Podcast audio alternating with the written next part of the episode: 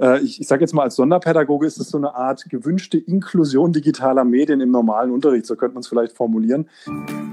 Das digitale Duett, der Podcast rund um digitale Bildung in Förderschule und Inklusion. Präsentiert von Lernsachen Blog. Herzlich willkommen zum digitalen Duett, dem Podcast des Lernsachen-Blogs. Ich bin Thomas Moch, Förderschullehrer aus Rosenheim. In jeder Episode spreche ich mit einem Gast, der über ein oder mehrere digitale Beispiele aus seinem Unterricht berichten kann. Und diese Woche spreche ich mit Philipp. Hallo Philipp. Hallo. Würdest du dich bitte dem Publikum selber vorstellen? Wer bist du? Was machst du? Ähm, ja, ich bin Philipp Staubitz. Ich bin äh, Sonderschullehrer von Haus aus. Ähm, arbeite in Baden-Württemberg im nördlichen Schwarzwald in einem SBBZ, also in einer Förderschule. Ähm, bin mittlerweile mit einem Großteil meiner Stunden in der Lehrerausbildung am Seminar in Freiburg, also am Sonderpädagogik-Seminar in Freiburg und äh, mache schon ganz lang so zum Thema digitale Medien, ähm, vor allem auch im Unterricht, äh, Didaktisierungskonzepte und so weiter und nehme das Ganze eben momentan verstärkt mit in die Lehrerausbildung. Ja, und äh, du bist natürlich äh, kein unbekanntes Blatt. Ich kenne dich aus den sozialen Medien und von deinem Blog natürlich schon länger. Vielleicht ist dem einen oder anderen die Ideenwolke schon einmal äh, über den Bildschirm geflimmert das ist ja auch ein Projekt, das du schon lange betreibst und das jetzt mal so richtig Aufschwung noch bekommen hat in letzter Zeit. Ja, genau, das stimmt. Also die Ideenwolke, das war so ein bisschen aus dem Fortbildungskontext raus entstanden. Ich mache das zusammen mit meinem Kollegen, dem Thilo Bödigheimer und äh, unser Ziel war so ein bisschen, das Thema in den Vordergrund zu stellen. Und äh, dort gibt es eben Selbstlernstationen mit Arbeitsaufträgen, Tutorials zu allen möglichen Themen rund ums Digitale, rund ums iPad und äh, vor allem im Kontext der Sonderpädagogik. Ja, in jeder Episode würde ich meinem Gast gerne drei digitale Fragen stellen, um ihn dem Publikum besser vorzustellen. Bist du bereit dafür? Ja, klar. Dann geht's los. Drei kurze digitale Fragen. Frage 1. Mit welcher Hardware arbeitest du momentan am liebsten? Ja, das ist relativ simpel. Das iPad Pro. Äh, ich würde es nicht mehr hergeben. Ich bin zwar gar nicht so der Apple-Mensch insgesamt. Ähm, also ich bin eigentlich wirklich Windows, Linux-affin. Kann ich eigentlich kaum noch hergeben. Mit dem arbeite ich schon seit ganz, ganz vielen Jahren habe es auch mit Tastatur, mit Stift und äh, ja, vor allem auch jetzt in der Lehrerausbildung, wenn ich viel in der Landschaft unterwegs bin, ist das mein mobiler Begleiter und äh, ich kann es nicht mehr missen im Moment. mhm. Dann Frage zwei: Welche Software oder welche App, äh, mit welcher arbeitest du am liebsten? Ja, ich hätte es äh, früher nicht so gedacht, aber tatsächlich OneNote. OneNote ist für mich so ein ja, absolut mächtiges Tool, über das ich quasi alles mache, von Unterrichtsplanung, Seminarveranstaltung planen, Online-Kollaboration. Ich finde es super, dass es so einfach in der Umsetzung ist. Ich kann alle möglichen Dinge damit umsetzen. Das ist das eine. Und äh, Softwareplattformen, würde ich das meinem Ich von vor fünf Jahren erzählen, würde es mich wahrscheinlich schlagen. Aber ich bin tatsächlich ein bisschen in Moodle drin mittlerweile. Ähm, bin zwar immer auch so ein bisschen der Meinung, man kann eine Lernplattform auch austauschen, aber ich bin da jetzt gerade tief drin, lerne da gerade wahnsinnig viel und finde es spannend, wie man da auch ja, viele Dinge dann doch cool umsetzen kann. Ja, das ist, finde ich, auch recht spannend. Vor allen Dingen, Moodle hat so ein bisschen äh, so, so einen altbackenen Charme und man muss nur einfach die Kniffe herausfinden, um das ein bisschen modern rüberzubringen, glaube ich, auch mit den Kursen. Ja, absolut. Und dann hätte man noch Frage drei. das wäre jetzt der Blick in die Zukunft. Welche Technik müsste sich denn verbessern oder welche Erfindung müsste gemacht werden, damit sich im Leben etwas entscheidend verändert zum Positiven? Ja, da habe ich tatsächlich auch zwei Dinge, die ich total spannend finde. Das eine ist, ähm, wir haben, und Schwerpunkt in der Sonderpädagogik ist ja die Diagnostik. Und das ist ja etwas, das wir, sagen wir in Anführungsstrichen, noch händisch tun. Und äh, dann auch die individuellen Bildungsangebote, die da draußen entstehen. Und äh, ich beschäftige mich privat viel mit dem Thema äh, künstliche Intelligenz, KI.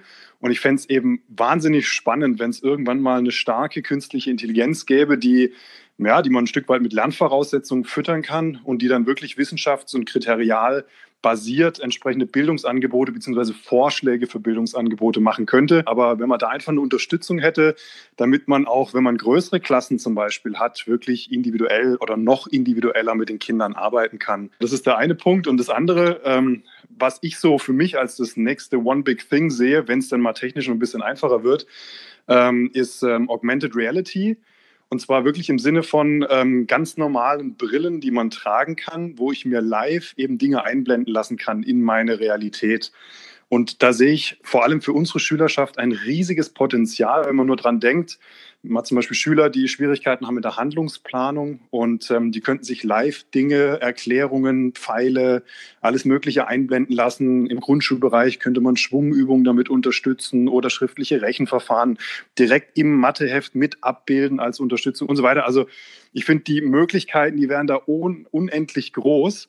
Und äh, das wäre richtig spannend, wenn man da quasi so Hilfsstrukturen, optische Hilfsstrukturen irgendwie so integrieren könnte, dass ich als Normalo, der jetzt kein Programmierer ist, ähm, da auch Inhalte erstellen könnte. Ja, das klingt auf jeden Fall spannend, weil, also ich finde ja auch jetzt schon gibt es ja viele Augmented Reality Angebote, aber du hast jetzt immer noch meistens so das iPad in der Hand und musst es dann so in der Hand halten, um da wie durch ein Fenster durchzuschauen. Da finde ich halt momentan noch nicht so richtig den geeigneten Zugang dafür. Aber mit einer Brille, wo ich dann quasi immer noch die Hände frei habe zum Interagieren, da, das sieht dann einfach schon wieder ganz anders aus, so von der Handhabung auch. Ja, absolut. Und ich denke, genau da muss es hin, dass äh, das Ganze dann auch situativ eingeblendet werden kann und so weiter. Also, dass ich nicht erst das Gerät anschalten muss und dann um irgendwas rumlaufen, irgendwas scannen muss, sondern dass genau in dem Moment, wo ich es brauche, dann das entsprechende Hilfsmittel oder die entsprechende Einblendung einfach da ist. Ja. Vielen Dank. Jetzt kommen wir zum eigentlichen Thema der heutigen Episode. Und zwar, wir wollten über hybriden Unterricht im Förderschwerpunkt Lernen sprechen. Genau. Was ist denn hybrider Unterricht? Ja, hybrider, ich finde es ganz wichtig, dass man das so ein bisschen fasst. Ich habe auch so das Gefühl in den Diskussionen, dass viele Leute ein bisschen von was anderem sprechen. Ähm, für mich ist hybrider Unterricht tatsächlich ganz einfach gedacht nichts anderes als digitale Elemente oder Digitalisierungselemente und in Anführungsstrichen klassischer Unterricht, die nicht nur eine gewisse Schnittmenge miteinander haben, sondern die quasi wie selbstverständlich miteinander überlagert laufen können. Mhm. Hast du da vielleicht ein Beispiel, wo man das verdeutlichen kann? Ja, also für mich ein Beispiel wäre, ähm, wenn man jetzt mal so vom didaktischen Konzept her geht, der Flipped Classroom. Ich weiß, das ist ein bisschen in der Diskussion, ist Flipped Classroom denn jetzt ein Konzept für Distanzlernen, ein reines? Nee, ist es vermutlich überhaupt nicht. Aber es zeigt ganz gut diesen Aspekt, dass ich digitale Elemente in meiner Präsenz oder vorgelagert zu meiner Präsenz eben ähm, einsetzen kann. Das heißt, die Schülerinnen und Schüler können vielleicht auf eine Videoplattform oder auf irgendein Lernmanagementsystem zurückgreifen. Dort sind Inhalte wie zum Beispiel Erklärvideos oder auch andere interaktive Elemente, um sich vorzubereiten. Und gleichzeitig gehe ich dann eben in eine Präsenzsituation, die sich aufgrund der Vorbereitung der Schüler nochmal verändern kann. Und ich kann natürlich aber auch jederzeit in dieser Praxissituation digitale zurückgreifen. Ja, also ich habe das zum Beispiel auch ganz oft benutzt, um äh, dann äh, eben einerseits die Erklärvideos und die ganzen Materialien online zu haben, dass ich zum Beispiel allein schon mal nicht drucken muss. Andererseits war dann in dem normalen Prozess, also in der normalen analogen Methodik, immer wieder auch das Digitale mit Teil über was weiß ich, zum Beispiel Arbeitsblätter oder dass die Schüler selbst einen medialen Inhalt produzieren und den wiederum irgendwo reinstellen und so weiter. Und äh, einer der größten Vorteile für mich, weil wir ja auch viel mit dem Thema Differenzierung und Individualisierung in unseren Klassen zu tun haben, war, dass Schüler, die es jetzt entweder zum x-ten Mal nicht verstanden hatten ähm, oder Schüler, die vielleicht krank waren, immer relativ gut aufgefangen werden, weil man quasi gleichzeitig viele verschiedene Angebote machen konnte und durch die äh, ja, durch die veränderte Präsenz, die man dann hat. Also ich werde ja mehr zum Lernbegleiter und habe plötzlich auch ganz andere Ressourcen, um zum Beispiel mit einzelnen Schülern nochmal was zu machen, äh, war für mich so einer der größten Vorteile. Also unterm Strich, ähm, ich habe eine Präsenzsituation mit meiner in Anführungsstrichen normalen Methodik, habe aber im Hintergrund immer das digitale Angebot und kann das dann damit zueinander verschränken. Das ist für mich so der Punkt dahinter. Man könnte also auch sagen, so dass diese digitalen medialen Angebote helfen, den, den Input-Teil ein bisschen zu entzerren und man mehr für die pädagogische Interaktion mehr Zeit hat. Genau, das ist der Punkt dahinter. Wobei man da eine Sache kritisch sagen muss, also vor allem im, im Kontext der Sonderpädagogik meiner Meinung nach. Ähm, es ist, hat natürlich auch wieder was mit Bildungsgerechtigkeit zu tun. Wir sehen es ja momentan, was das Distanzlernen angeht. Manche Schülerinnen und Schüler haben die Geräte, haben die Unterstützung, können darauf zugreifen, können Sachen vorbereiten und andere halt nicht. Das heißt, äh, ich habe dieses Konzept des Flipped Classroom in meinen, in meinen Klassen selten in Reihenform durchgeführt, weil äh, das hat auch die Erfahrung ein Stück weit gezeigt, es kamen wirklich selten mal alle vorbereitet. Man kann das Ganze natürlich konzeptuell ein Stück weit auffangen, aber die Methode stand immer so ein bisschen vor der Kippe oder auf der Kippe. Und ähm, ich habe mich dann für eine Modifikation entschieden, nämlich für den In-Flip Sprich, ich habe dann die, die Zeit im Unterricht am Anfang genutzt, dass die Schülerinnen und Schüler sich dieses Video eben nochmal anschauen können und mit einem entsprechenden begleiteten Arbeitsauftrag dann da reinkommen. Da könnte man sich natürlich so ein bisschen die Frage stellen, ist das nicht irgendwie völlig unsinnig, weil du bist doch da und könntest es denen eigentlich auch selber erklären oder irgendeinen Input machen. Ähm, ich habe aber gemerkt, dass genau das eigentlich nicht der Fall sein muss, sondern der eine Schüler guckt sich es einmal an, der andere guckt sich es dreimal an, der nächste hat sofort verstanden, worum es geht, kann loslegen und der nächste ist schon mitten im Prozess und merkt, oh, irgendwie, da war noch was, ich bin mir nicht mehr sicher, geht nochmal einen Schritt zurück, guckt nochmal in diesem Video zum Beispiel nach.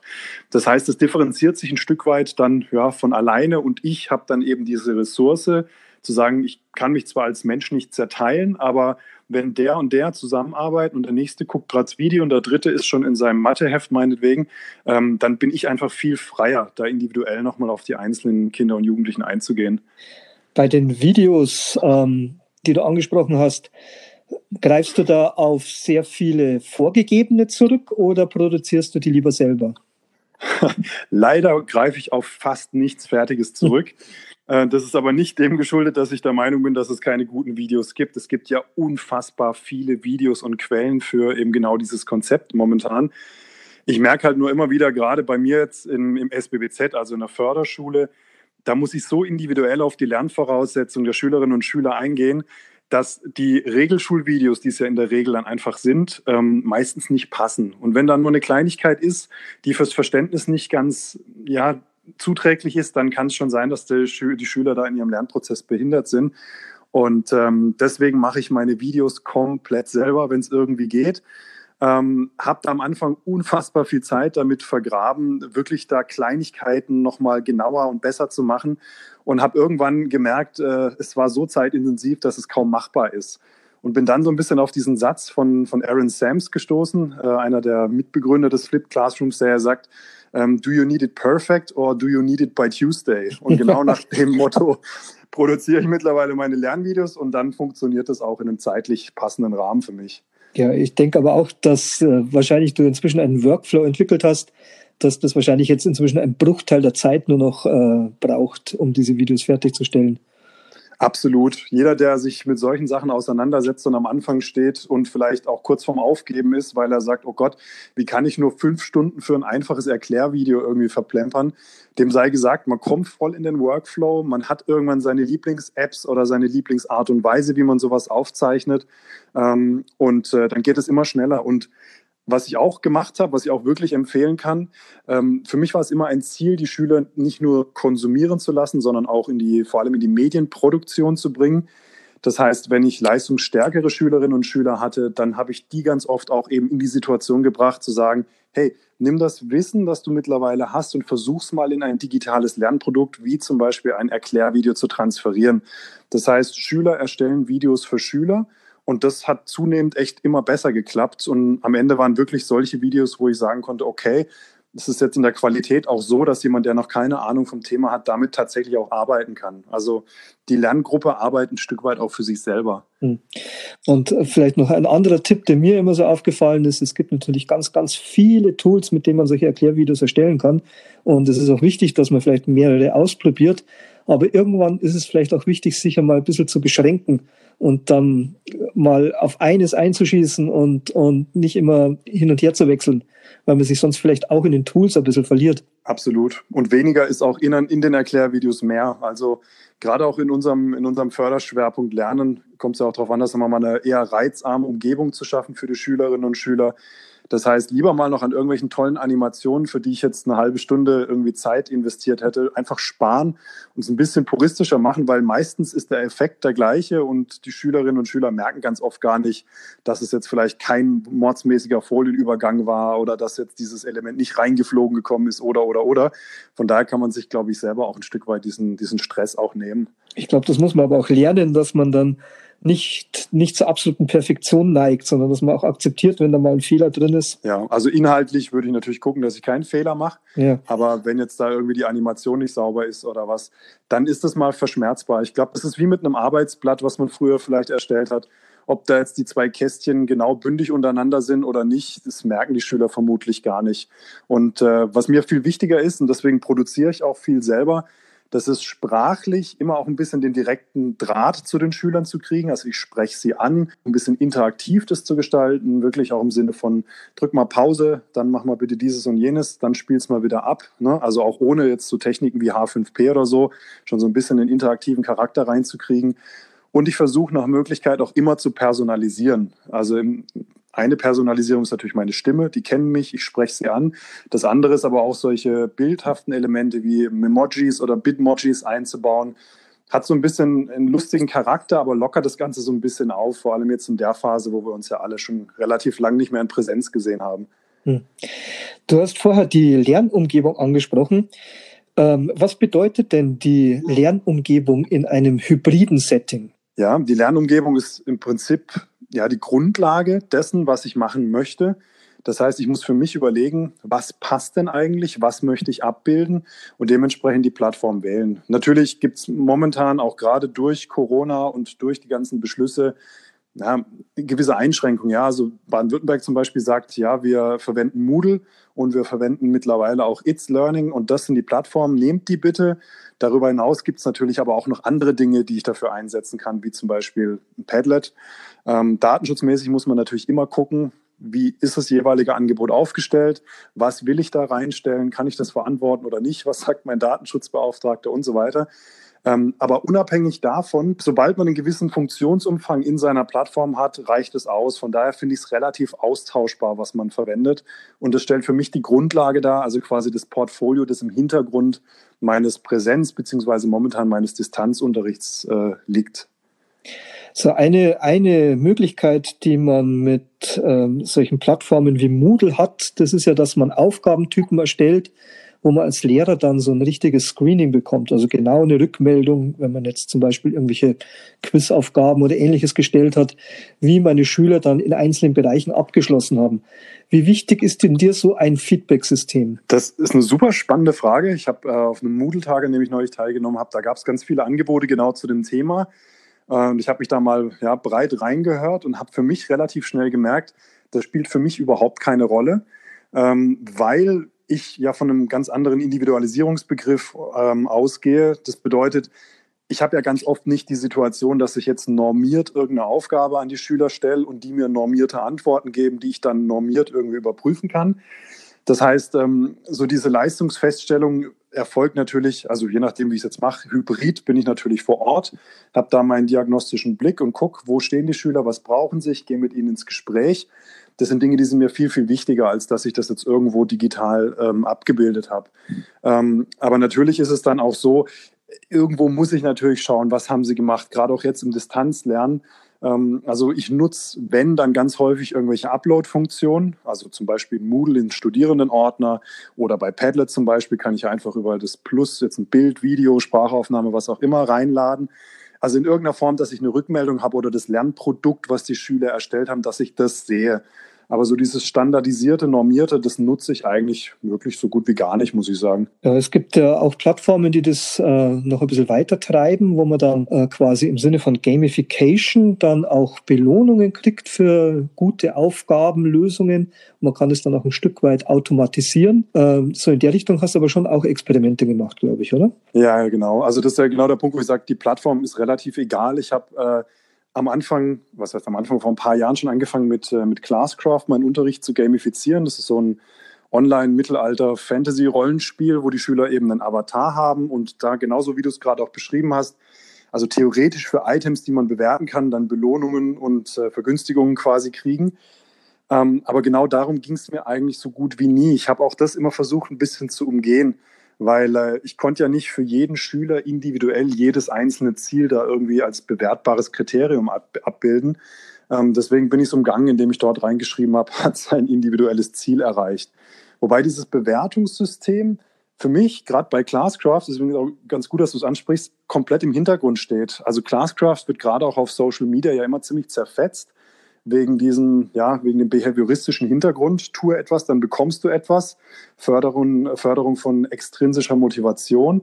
Und genau das ist eben für mich 0,0 der Ansatz, Classcraft zu nutzen, sondern Classcraft hat äh, sogenannte Quests oder Aufgaben, Das heißt, ich kann hier grafisch basiert, also sieht ein bisschen aus wie so ein Level in so einem alten Computerspiel, äh, kann ich so Lerngänge einfügen. Ja, und äh, in dem Moment wurde es für mich halt interessant und in dem Moment konnte ich es auch didaktisch sinnvoll einsetzen. Das heißt, ähm, was so mein Punkt war, ich habe die Aufgaben dort eingestellt, aber eben im Sinne des Hybridunterrichts jetzt nicht einfach nur digitale Angebote da abgelegt oder irgendwelche PDF-Arbeitsblätter, äh, die man bearbeiten kann, sondern dieser Lerngang auf dieser Karte, der folgte quasi einer kooperativen Lernform. Ja, also Think Pair Share, die ich entweder, wenn ich jetzt in Präsenz könnte, dann in Präsenz durchführe und digital angereichert habe. Beispiel, Think-Phase, ich gucke mir das Video an, mache einen ersten Arbeitsauftrag dazu, der digital abgebildet ist. Ähm, oder es wäre theoretisch auch vorstellbar, jetzt im Distanzlernen einfach das als, ja, als Lernplattform weiter zu nutzen. Die Schüler arbeiten sich da durch, Stück für Stück. Und ähm, ich könnte dann über regelmäßige Treffen mit den Schülern oder eben auch über Feedback-Funktionen, die es dann in diesem System gibt, ähm, wenn ich will, entsprechend dann auch Rückmeldung geben und gucken, wer steht wo und was wird noch gebraucht. Also von daher auch hier wieder eine Plattform, die ich super einsetzen kann, neben anderen Plattformen, die ich verwenden kann. Also ich finde es relativ austauschbar. Ich hatte halt diesen Ansatz sowieso am Laufen mit Gamification. Das war gerade jetzt so im Kontext Sonderpädagogik und vor allem im Kontext ähm, Förderschwerpunkt Lernen ein wahnsinniger Motivationsschub, das so zu machen, anstatt jetzt zum Beispiel irgendeinen, wenn auch vielleicht gut aufbereiteten Moodle-Kurs irgendwie da reinzubringen. Mhm. Ähm, jetzt hat, äh, haben wir herausgestellt, dass hybrider Unterricht nicht nur für den Distanzunterricht geeignet ist, sondern eben auch ähm, für Präsenz oder eigentlich für alle Unterrichtsformen quasi als grundlegendes Stilmittel verwendet werden kann. Wie ist denn das jetzt zum Beispiel im Präsenzunterricht? Sind deine Schüler oder deine Schule, ist die so ausgestattet, dass ihr über genügend digitale Endgeräte verfügt, damit äh, die Schüler auch auf diese digitalen Lerninhalte zugreifen können? Ja, super Frage. Und daran hängt es natürlich ein Stück weit immer. Das heißt, man muss natürlich überlegen, wie kriegen die Schüler Zugang darauf. Gerade jetzt auch im Distanzlernen natürlich ein großes Thema. Meine Schule ist ein winziges SBBZ, also eine winzige Förderschule. Wir hatten zeitweise mal nur Mitte 60 Schüler. Und äh, in so einem Haushalt ist es natürlich jetzt nicht drin, irgendwie eine iPad-Klasse zu machen oder alle auszustatten. Also zumindest noch nicht zu Zeiten, wo es kein Soforthilfeprogramm gab. Und äh, deswegen habe ich mich damals aufgemacht, habe wirklich über Crowdfunding, also über so eine Spendenaktion mit einer regionalen Bank dann geguckt, wie könnte ich das irgendwie hinbekommen, dass wir da digital arbeiten können weil meine Schülerinnen und Schüler, die hatten natürlich, also wenn die überhaupt Smartphones zu dem Zeitpunkt hatten, dann so die, diese, wie heißen die, diese, diese No-Name-Android-Dinger, die nach einmal hinfallen, immer sofort kaputt sind. Also ich hatte quasi, wir hatten kein funktionierendes Display in der ganzen Klasse, glaube ich. Ähm, und dementsprechend haben wir dann aber wirklich, ich glaube, knapp 10.000 Euro gesammelt und ich habe meine Klasse halt wirklich bis unter die Zähne bewaffnet mit Endgeräten. Und ähm, das war eben auch genau dieser Knackpunkt im hybriden Unterricht. Also so ein Unterricht bei mir kann man sich vorstellen, da ist nicht so, wir haben jetzt iPad-Phase und so, wir haben jetzt Technikphase, sondern die Geräte, jeder hat eins, stehen an der Seite, sind in, einer, in so einem Synchrowürfel zum Laden. Und äh, wenn ich jetzt bei irgendeiner Aufgabe angelangt bin, wo ich ein iPad brauche, zum Beispiel was zu recherchieren oder ein Foto zu machen oder was auch immer oder einen QR-Code zu scannen in meinem Wochenplan, dann gehe ich da hin und hole mir das. Also ist gar kein Thema. Das war so eine, so eine Lernkultur, die wir gemeinsam entwickelt haben. Und ähm, mit, einem, mit einer super Ausstattung funktioniert das natürlich einwandfrei, das ist ganz klar. Mit einer geringeren Ausstattung muss man gucken, was man macht, ob man einzelne Geräte setzt für einzelne Schüler oder ob man vielleicht doch viel frontal einfach visualisiert oder ob man es Bring Your Own Device mäßig auslagern kann, wobei da natürlich. Das wollte ich gerade fragen, ja. was du vom Bring Your Own Device hältst als Konzept. Ich bin da ehrlich gesagt ein bisschen hin und her gerissen. Ähm, ja, einerseits natürlich der Datenschutz. Das ist natürlich immer, immer so das, das, große Thema, was uns ein bisschen im Weg steht, natürlich auch völlig berechtigterweise. Ähm, auf der anderen Seite denke ich mir, die Geräte sind eigentlich da. Warum sollte ich sie nicht nutzen? Mache ich lieber meinen klassischen Unterricht mit Tafel und Kreide, anstatt das zu nutzen, was einfach da ist. Ich finde es in der Umsetzung geht es. Ich habe aber bei mir in meiner Klasse oder in meinen Klassen auch gemerkt, dass es sehr unterschiedlich ist. Ja? Die einen haben ein tolles funktionierendes iPhone meinetwegen und Datenvolumen bis zum Umfallen und die anderen, die haben zu Hause kein WLAN und äh, teilen sich vielleicht das Smartphone mit ihrem kleinen Bruder oder so. Das heißt, äh, gerade so das Thema Bildungsgerechtigkeit war auch hier ein Problem für mich. Also ich konnte mich nie darauf verlassen, dass alle eben in der Lage waren, technisch überhaupt das Ganze durchzuführen, was ich jetzt vielleicht für sie vorgesehen hatte. Also von daher würde ich sagen, wenn ich es hinkriege, dass es funktioniert, kann es eine gute Sache sein, Klammer auf, wenn ich es mit dem Datenschutz hinkriege, Klammer zu. Ansonsten halte ich es jetzt in meinem Setting eher für schwierig. Mhm. Ähm, zum Thema hybriden Unterricht. wir haben es ja vorhin schon so ein bisschen angedeutet. Ähm, dass das kein Konzept ist, was man jetzt plötzlich fahren muss, weil irgendwie eine Pandemie zwischendrin war. Ähm, das ist ja so ein bisschen der Eindruck, ne, wenn ich allein schon sehe, was gerade an Fortbildungen passiert und wie die Leute plötzlich bereit sind, sich darauf einzulassen, weil die natürlich ein Stück weit auch nichts anderes übrig bleibt. Und genau in der Situation finde ich es voll wichtig, nochmal einzuhaken und zu sagen, ich finde es toll, dass ihr das alle macht. Und äh, nehmt aber bitte diesen Schwung mit und versteht das Ganze nicht als Kompensation der Pandemie. Also nicht jetzt hybriden Unterricht machen, weil vielleicht die Bundesregierung sagt oder die Landesregierung sagt, ihr habt jetzt Wechselunterricht oder so, sondern wirklich dieses Verständnis ein bisschen zu entwickeln, dass es eigentlich ein völlig normaler Unterricht in Zukunft auch sein kann, äh, indem ich digitale Medien oder digitale Inhalte im Hintergrund habe, aber natürlich auch ganz normal in Präsenz arbeiten kann und das eben je nach meinem Setting, je nach meinen eigenen Fähigkeiten immer mehr miteinander verschränken kann. Also es ist für mich, äh, ich, ich sage jetzt mal als Sonderpädagoge, ist es so eine Art gewünschte Inklusion digitaler Medien im normalen Unterricht, so könnte man es vielleicht formulieren, dass das einfach irgendwann gar nicht mehr so dieses Thema ist brauche ich ein Online-Kollaborationstool wirklich, sondern ich kann auch in der Präsenz in sowas reinarbeiten. Davon profitieren zum Beispiel Kinder, die krank waren oder auch in der Sonderpädagogik gibt es ja auch Kinder, die längere Krankenhausaufenthalte meinetwegen haben, die vielleicht gar nicht in die Präsenz kommen, die man aber trotzdem über solche hybriden Unterrichtsformen auch mit ins Boot wiederholen kann. Ähm, und das wäre mir einfach wichtig, dass also auch diese Beispiele, die ich die ganze Zeit erzählt habe, das ist nichts, was jetzt irgendwie während Corona entstanden ist, sondern das ist zum Teil schon fünf, sechs, sieben Jahre alt, was ich da, sorry, was ich da probiert habe. Und ähm, da einfach die Ermutigung für alle, die Lust haben, sowas zu machen, nehmt's mit, macht euch nicht jetzt die Arbeit und wundert euch nachher, dass dann die normale Arbeit im Präsenzunterricht wieder erneut kommt, nehmt es mit, reichert es an und guckt, wie man es gut miteinander verschränken kann, didaktisch sinnvoll miteinander verschränken kann. Ja, und wenn ich es noch äh, ergänzen darf, vielleicht ein Gedanke noch dazu, vernetzt euch, weil also für einen Einzelnen, der sich da in diese Thematik einarbeitet, mag das jetzt vielleicht unglaublich kompliziert und viel erscheinen, aber es sind momentan ja alle in derselben Situation und hat sich ein neues Bewusstsein für die Notwendigkeit solcher Sachen geschaffen. Und wenn wir so gemeinsam so ein bisschen uns gegenseitig helfen und unterstützen und Vernetzungsangebote wahrnehmen, denke ich mal, dann äh, kann da auch was Gutes entstehen im Sinne der kollegialen Unterstützung. Absolut. Das ist genau das, was wir vorhin bei den Erklärvideos schon so ein bisschen thematisiert hatten.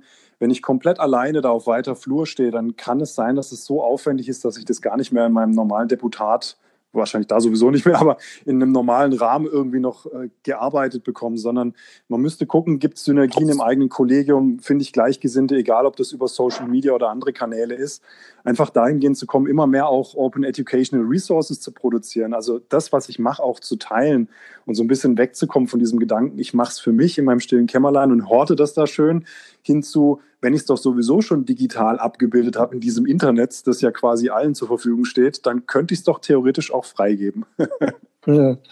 Da muss ich jetzt nochmal reingrätschen und auf euer hervorragendes Angebot hinweisen. Die Lerntheke Ideenwolke.net, also lerntheke.ideenwolke.net die ihr da ins Leben gerufen habt. Das ist ja genau die Verwirklichung aller dieser Prinzipien, die du gerade aufgezählt hast. Genau. Und der Hintergrund, also nochmal ganz kurz, Selbstlernstationen mit Tutorials, äh, alle Open Educational Resources. Und der Gedanke war genau das, was wir die ganze Zeit schon miteinander besprechen heute, äh, in der Lehrerfortbildung zum Beispiel oder jetzt auch in der Lehrerausbildung, in der ich ja tätig bin. Das heißt, dieser hybride Unterricht in Anführungsstrichen, der findet da schon ganz, ganz lange statt im Sinne von, ich habe hier wirklich eine so heterogene Gruppe sitzen, wenn es um Thema iPad oder anderweitig digitale Medien geht. Ich muss da ein Stück weit reagieren. Und in dem Moment, wo ich sowas wie die Ideenwolke oder auch ein anderes Angebot, wie gesagt, Plattform ist austauschbar, im Hintergrund sitzen habe, dann macht mich das schon komplett anders handlungsfähig. Egal ob im hybriden Unterricht oder im Distanzunterricht oder eigentlich egal in welchem Setting. Natürlich passt es nicht immer, muss man natürlich auch sehen, gerade auch mit größeren Gruppen. Also eine Plattform abzubilden, die quasi jede erdenkliche Differenzierungsstufe da irgendwie abbildet, ist ja, glaube ich, schon ein Stück weit utopisch, aber man kriegt deutlich mehr Handlungsspielraum dadurch, finde ich zumindest. Ja, vielen Dank für den geballten Input, den du hier geliefert hast. Ich glaube, das war sehr interessant und sehr, sehr informationsreich. Wenn man jetzt noch Fragen an dich hat, Philipp, wie kann man dich denn erreichen? Ja, am besten auf die Ideenwolke vorbeischauen. Da gibt es die Kontaktmöglichkeit. Da kann man mich und den Thilo Bödeckheimer gut erreichen. Ansonsten über Twitter at. Ich muss sagen, ich bin keiner, der live twittert im Sinne von, ich kriege immer sofort Benachrichtigungen, aber ich gucke so alle ein, zwei Tage bestimmt mal rein. also von daher gerne schreiben. Ja, ich, äh, die, die Links äh, verlinke ich natürlich nochmal unter dem Beitrag. Ich danke nochmal recht herzlich und ich bedanke mich auch bei den Zuhörern, dass ihr dabei wart. Ich hoffe, es hat euch gefallen. Bis zum nächsten Mal und immer dran denken, es gibt nichts Gutes, außer man tut es.